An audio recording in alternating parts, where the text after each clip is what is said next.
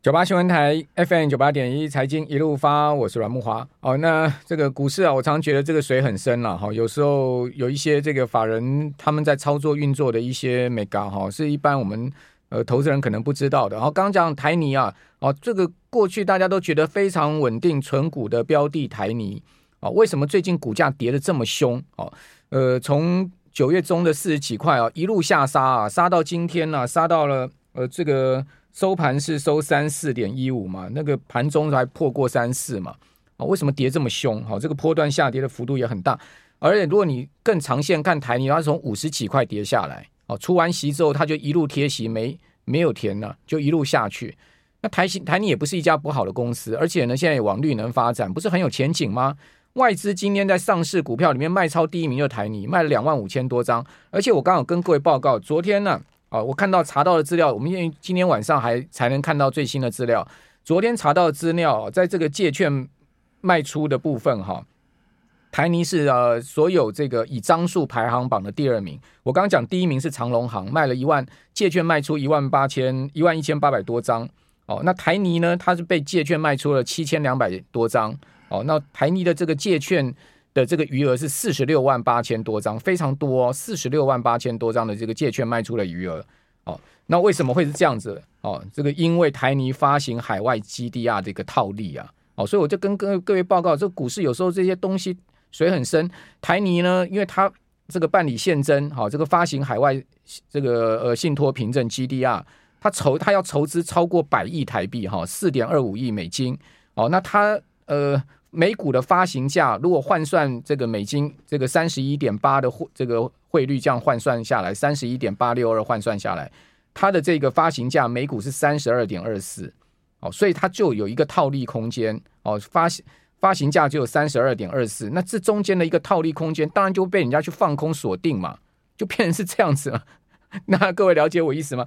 即使他今天收。它即使今天收这个呃三四点一五，它到今天收盘已经跌成这个样子，还有套利空间呢、是不是？所以这个就是我刚讲说市场水很深啊，那那谁能去套这个利？谁能去吃到它的这个海外呃这个信托凭证 GDR 哦？它还五倍超额认购诶，谁去吃？为什么台泥要发这个三十二点二四的这样的一个价位，有这么大的一个溢价呢？哦，这么大的一个折价呢？啊，所以这个就是。如果你手上有台泥股票的人，你当存股，那你不是给衰吗？是不是这样子呢？我们赶快来请教，呃，股市乔哥在我们的节目现场，乔哥你好，呃，木瓦哥好，各位朋友大家好。哎，台泥不是给衰吗？如果有台泥的投资人，台泥哇，很多人存呢，台泥是我从从我爷爷都开始在存的股票哎。我在以前券商的时候，其实就有一些我们像我们业内的话，都会有专门有人在做套利的部分。我想更不要讲本身是上市贵公司，本身拥有一些大股呃很多股票这些董监事，我想有有赚钱的机会。大家应该都会跳进去，所以我觉得这个让他消化一下完之后，可能存股的人要稍微忍耐一下，忍忍耐完之后，看看会不会有海外可以去认到 GDR 的是谁呢？对不对？呃，应不是一般人，不是我们这样。当然了，当然绝对不会是我跟乔哥嘛。我们哪家后康可以去赚这价差？对。所以基本上像他们在这样子的做套利，我想这短时间还是会被他影响到。嗯。那我想近期来讲就。就必须让它影响，影响完之后，后面才会再恢复一些比较正常的走势。好，事实上今天破底的哈，创五十二周新低的股票哈，不是只有台泥、欧宁了哈。我跟各位报告，重量级的股票，连亚尼也是破底嘛，哈，也是创新低。龙城、联电、国巨、台积电、瑞昱、金元电、阳明、惠阳 KY、联永、新兴，总共有一百五十四档股票创五十二周新低哦。嗯，哦，创四周呃五十二周新高的只有这个四家股四档股票，就金华八方。还有呢，亚洲藏寿司跟银辉，怎么这么多股票创新低？连台积电今天都破底。其实，在我想应该一两个月前，我我记得我曾经上过一个节目，那时候就已经在抓说，IC 设计的股票是不是应该要来抄底？哦，那那我其实我的看法是，所有的 IC 设计的股票都都是一些中大型，包括像联发科啊这种比较。大型的股票全部都还是空方趋势的股票，我想一个我我们过去也都知道，在下跌的刀子我们不要去接。那这一些股票，我想很多都是一些外资筹码比较多的部分哦，因为他们可能早期又买买的比较多，所以我觉得现阶段，尤其像我们可以看到这个月以来外资的卖超还是一千六百多亿。那连续六个月台股连六黑，那这六个月里面外资每个月都在卖超。我想，我觉得现阶段已经不是融资减幅多还是少的问题了，现在最主要就是整个外资还是持续的卖超。那我想，主要的卖卖卖压是来自外资外资的部分的话，我想现阶段的行情，尤其像这一次的台股，居然又破了前波低点。那以这样子来看，我觉得短期来看，很有可能这个盘大概基本要先看一万三千点这边。是不是有一个机会？哎，上次我们好像有聊到那个哪哪一个投顾的有没有？他群益投顾还是哪家投顾？不是说直接看一万三？我看这次应该直接就快来了。群益看一，现在是群益吗？就是有一个有一个报道，就直接行直接台股的行情看一万三。有有记得哦，那个有有几几个月，应该是两个月前我来上你节目的时候，然后你要问我说是不是直接看一万三？我说一万四看能不能守得住，守不住当然就往一万三走。那以目前来看的话，真的破一万四。群益是大神 对呀，最近要发零零九一九，群益 大神呢，那看那么准呢？可是我我我觉得他会抓一万三这个点哈，应该也是说，其实我们台股你去回推过去，在二零二零年的七月七月底啦哈，大概八月到十月的这三个月的期间，它刚好就是整个从八五二三。疫情二零二零的疫情涨上来之后呢，涨到这个地方刚好就是前波高点一六六八二的那个高点。那它这个地方整理了三个月，一个横向整理的平台，整理完之后才开始后面整个一段涨到一万八千多点。那我想这一波它跌下来之后，既然又又靠近了这一万三千点的这个关卡附近，同时又有一个三个月的这个平台，我倒觉得这个地方啊，或许会不会是呃当初我们这些大神看的这个点会落在这个地方的一个原因。我查到了，六月二十四号的新闻。哦，群益群群益投顾的董事长蔡明燕，蔡董预估低点下修到一万三。啊，对，当时我们就有想到这个新闻，但是马上就已经到了，对，现在已经其实 其实我觉得四百多点的一万三千两百点上下一百点，我觉得应该是本波段低点的主要原因是什么？事实上，它是呃乖，你从你从这个大盘乖离河流图的周 K 跟呃 GK，你可以看到。哦，事实上，它的这个呃所谓的呃乖离的下限哈，这条线呢就在一万三千两百点，嗯，哦，这个这个位置，如果一万三千两百点守不住的话，再下一条哦，这个乖离河流图呢就在一万一千七百点，一万一千七百点，对，所以说。呃，一万三千两百点，如果不是低点的话，底部的呃底底部的话，那当然下一条就是一万一一一万一千七百点。国安基金进场七月十二号的时候，正好是打到了这个我刚刚讲的这条河流图的这条。这这个这个一万三千两百点的这个线，当时的位置是在那个一万四千点，因为现在河流图是整个往下，所以观众朋友你可能要注意哦，听众朋友要注意，现在整个乖离河流图是往下，代表你时间越久，它的指数会越越往下修正哦。对对，哦，这个是现在麻烦的地方。那这这个乖离河流图呢，基本上它是从今年初开始往下走了。哦，去年。前年都一路往上升，所以就是一路多头。现在是往下走，就是说你现在看到的这个指数，你可能过一个月之后它又变了，它又更低了。对，它会更低。所以这个就是所谓的空方市场熊市结构的问题。所以你你说怎么测？为什么会猜一万三千点？它就是从这个乖离率来来判断嘛。嗯，其实一万三千点大约也是从八五二三如果往上涨，这是一万八。其实。回个五千点，大概一半的位置，差不多啦，也大约是在一万三千点左右。所以我觉得，我我觉得是一万三千点蛮有一些含义在。如果真的一万三，如果真的守不住的话，我想任何的反弹应该都是逃命啊。包含其实这一波就算一万三守得住的话，还能弹的话，我觉得也应该是属在比较保守的一个情况。礼拜一，礼拜一我那个下午。四点二十分那个直我的直播，嗯，听阮大哥，我就说台股现在只剩下一个字，给大家猜一猜，就逃逃。之前就一直有人在讲啊，说任何反弹皆逃命。那其实因为这次它又破了前低，所以整个空头的这个熊市的架构完全没有改变。所以如果有反弹的话，其实我觉得 真的现阶段来讲不太适合再做一些这个这个这个进场的操作，应该是要保守一点，因为后面还有很多利空了。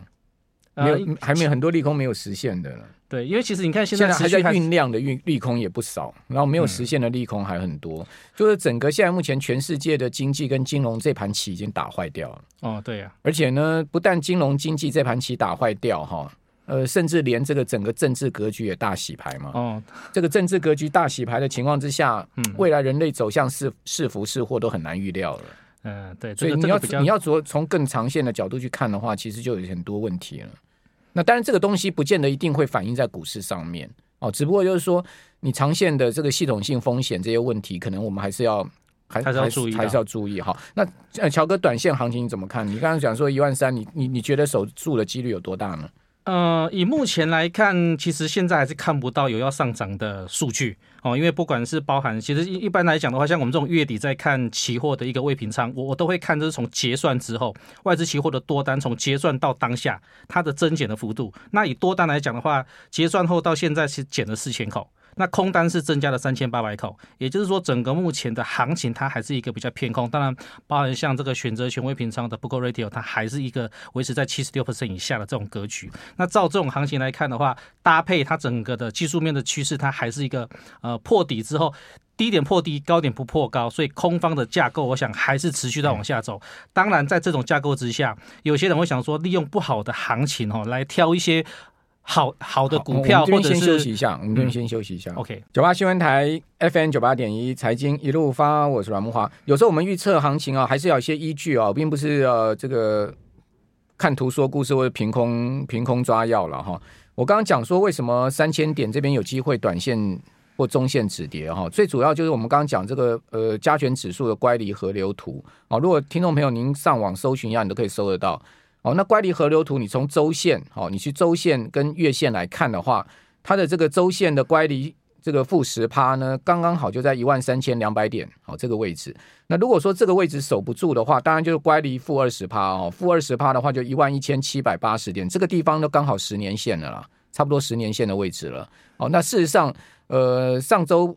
杜大哥来，我们杜金龙老师来，不是已经讲了吗？你扣掉台积电，现在大盘早就已经跌到十年线了。扣掉台积电，好，那事实上，如果说你真的是在看下一条的乖离，就是负二十趴的话，就是在一万一千七百点。哦，那这个就是为什么国安基金七月十二号进场。你去看上一次国安基金进场那个地方，刚刚好就是周线打到了乖离负十趴的地方。哦，所以这一次。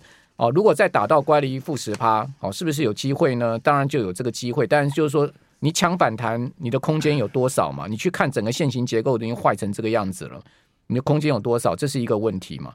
那另外就是说，你抢反弹，你要抢什么股票嘛？这个就要请教乔哥了。就是说，基本上不是不不是不会谈，在空的市场也是有让大家喘息的机会，空呃多头喘息的机会，或者短线嘎到空头的机会。对，哦，但是就是说，空间有多少？嗯这是一个问题，第二个时间有多少？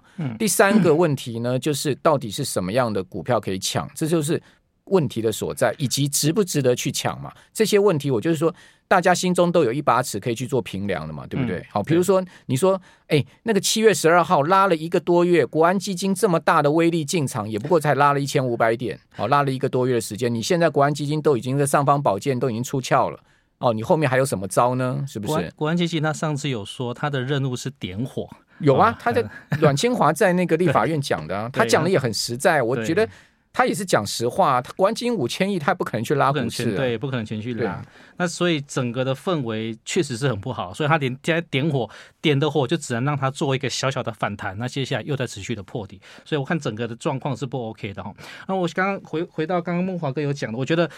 如果我们预测一万三这边是一个有支撑啊，也也预计说这边有可能会有一些反弹行情的话，我觉得可以来观察，就是说，如果是指数要弹的话，我我应该把整个重心的点拉回到这些跌升的，包含这些中大型股票，哦，像这种台积、联发科、红海这一类这种比较大，因为他们像刚刚讲的破底，破底之后有时候会有一个破底之后的一个反弹，通常在空方架构的走势里面，有时候它破了前低之后，就会有酝酿一波。一波反弹的这个这个走法走出来，那当然这个是强的走法，是它会走反弹。如果它没有反弹，它是直接走横向平台整理的话，那这个整理会不会像在二零二零年的八月到十月的这一段横平台的横向整理？那如果是走这种整理的话，是一种很弱的格局。那这个时候这边如果你想做反弹的操作，我想还是只能找一些比较小型股啊，或者是那种。啊，投机股活蹦乱跳那一种，那中大型股票，我想是还是不能去碰。那我想这个整个看我们到时候的行情，因为现在整个行情微量试问，量出不来的情况之下，大型股一定不会有动作。大型股不会有动作，唯一你能够去操作的就是小型股的活蹦乱跳。但当然这还有技术，所以如果说技术层面不够的，然后在这边又看不懂的，我想这边你多看一点，然后少操作一点，会比较安全一点。或者说你拿一个微量资金啦，哦，对，比如说你拿个你所有资金里面的一。呃，十趴、十五趴、二十趴，我觉得还可以，风险可控嘛。对，哦，这个小输小赢嘛。但基本上我觉得还是那边博博大钱，那边收拿那个还融资操作，还还那个百分之百、百分之八十钱全部给他扎进去。我们还是在这边呼吁一下哦，这个地方不适合用融资去做操作，这种杠杆。这个地方不是开杠杆的时间点哦，所以各位朋友在这个地方拿、嗯、拿这个自己的钱开玩笑。对对对，那个一个不对，你如果舍不得出场，那个后面一跌的话，又是一大段，会很严重的一个后果。停利停损也要对这个我有经验哈，所以这个这个不要学，这学的也不不是有什么好厉害的地方。所以我想在观察上，在这种空方趋势的架构里面，因为我们有我们有时候在看反弹的行情，多多少少我们会看一些细微的数据的变化，是因为这些细微数据的变化，它会告诉我们我们说，哎。是不是有机会会在这边做个反弹？那当我们有看到哎，可能有反弹迹象的时候，我想也不能够视为说它就一定会涨，我们还是要持续的去观察这些数据有没有立刻发生变化。像我记得有一次我跟木华哥看说，哎，好像这个盘会反弹的，可是它经过了大概一两个礼拜的时间。数据又又开始变化的时候，我觉得哎呦那不对哦，因为这个地方确实不是说我们上个礼拜看多，这礼拜看空，而是我们会根据一些数据的变化来来来看这个行情应该去怎么操作会比较安全一点。对，其实我觉得。我个人看股市是这样子了哈，中长线我一定心中有定定见了，嗯，哦，就像呃长期听我们节目的听众朋友都知道，就中长线我们一直在跟大家讲，今年就是一个熊市结构没有改变，对，哦，那既然是熊市结构没有改变，中长线这样子，你就在资金比重控管一定要有一个资金乘数的比重控管，对，那同时呢，在期货选择权的话，你适时要做避险啊，这些大家都很了解，我就不多说，嗯，那短线上面我们会去抢反弹。那短线强反弹，你严控资金比重，你不会受大伤的情况之下，小赚小赔嘛。对，哦，那也是事事伸手嘛，不然每天没进出也挺无聊的嘛。我还主持节目，我如果今天都不看盘的话，我都没感觉了，对不对？没 feel 了。所以这个短中线的操作策略各方面，大家自己自己心中要把持，要去拿定见了。对，我前两天，哎，昨天昨天还前天就有遇到一个朋友的问我说，这个时间点已经跌到这么多了，我能不能做零零五六的这一种？一边跌一边买，一边跌一边买的这种做法，你长期你做二十，你做十年，你做个十年退休规划，十五年退休，我觉得是可以的。对，拉长时间来看的话，对。但是如果以短期来讲，其实说实话，因为毕竟这还在跌哈。如果单纯要看短的话，是不太，我是觉得不太适合。啊、你每天每个月六千块，每个月每个月三千块有什么关系？没关系啊、嗯。但是就是拉长一点，拉长拉长来看的话，就就是说定期定额好做长期投资，我觉得这个不用不用太去担心。对，就是就是现在有些，因为可能大家会想说。如果有反弹行情的话，大家可能会想要去反抢反弹一下这样的。我想我们还是讲抢抢反弹，不是一般人在抢的啦，就像抢银行一样嘛，对不对？有抢到没抢到你都要跑，所以抢反弹部分，我想第一个等它真的弹了之后再说，还是不要抄底。那现阶段来讲，我想有一些股票大家会想要说，哎，这边有没有什么股票可以来看？我想在现阶段来讲的话，还是应该要等到盘势真的有一些股票落呃比较稳定的啊，至少我想至少它。先站上五日线嘛，哦，就是有些股票，如果你真的想想抢它的话，我说我都会跟大家讲说，最简单基本的，真的想抢，至少股价站上五日线，那我们再考虑。如果你五日线都站不上的话，那是一个很弱势。你现在有有锁定一些标的吗？我现在目前没有，但是完全没有。我现在有，因为我之前那个复利式存股，其实我有挑到一档二三八我的存群光哦啊，那因为现在会挑这些股票，不错值率的公司了。对对，那因为其实。现阶段我说真的买，我因为很多人就是股票买了哈，那万一套牢他不想卖，那我想不想卖，你至少得挑个好的公司去买了，对不对？至少有有股息，对，至少还有股息可以领，对不对？那也是电子股。那如果说真的有涨上去的话，你甚至还可以做做价差，还可以卖。那如果挑的不是这些有基本面的话，我想还是会有风险性在，因为跌的话，你毕竟你还是会怕，尤其像近期的这些航运类股的部分，我想很多人都蛮担心的。哦，这个航运类股今年真的是冤魂很多啊！嗯、呃，对，甚至很多人那个减资完的，到底要卖不卖？因为像现在股价高嘛，可是股股数变少了，他们现在还蛮犹豫的，到底到底要不要去做出场的动作？最扯的是长隆行啊，长隆行居然被借券了，昨天是第一名啊，一万一千。八百多张了。对，你看阳明从两百四十几块跌到现在大概六十六十块左右，我我想长隆行哎长隆啊长隆的部分，我想也会多多少少应该都会波波及到，所以现阶段我觉得航运类股的部分也不适合啦。如果说真的想要再去抢它的反弹的话，暂时先不要。好，谢谢乔哥。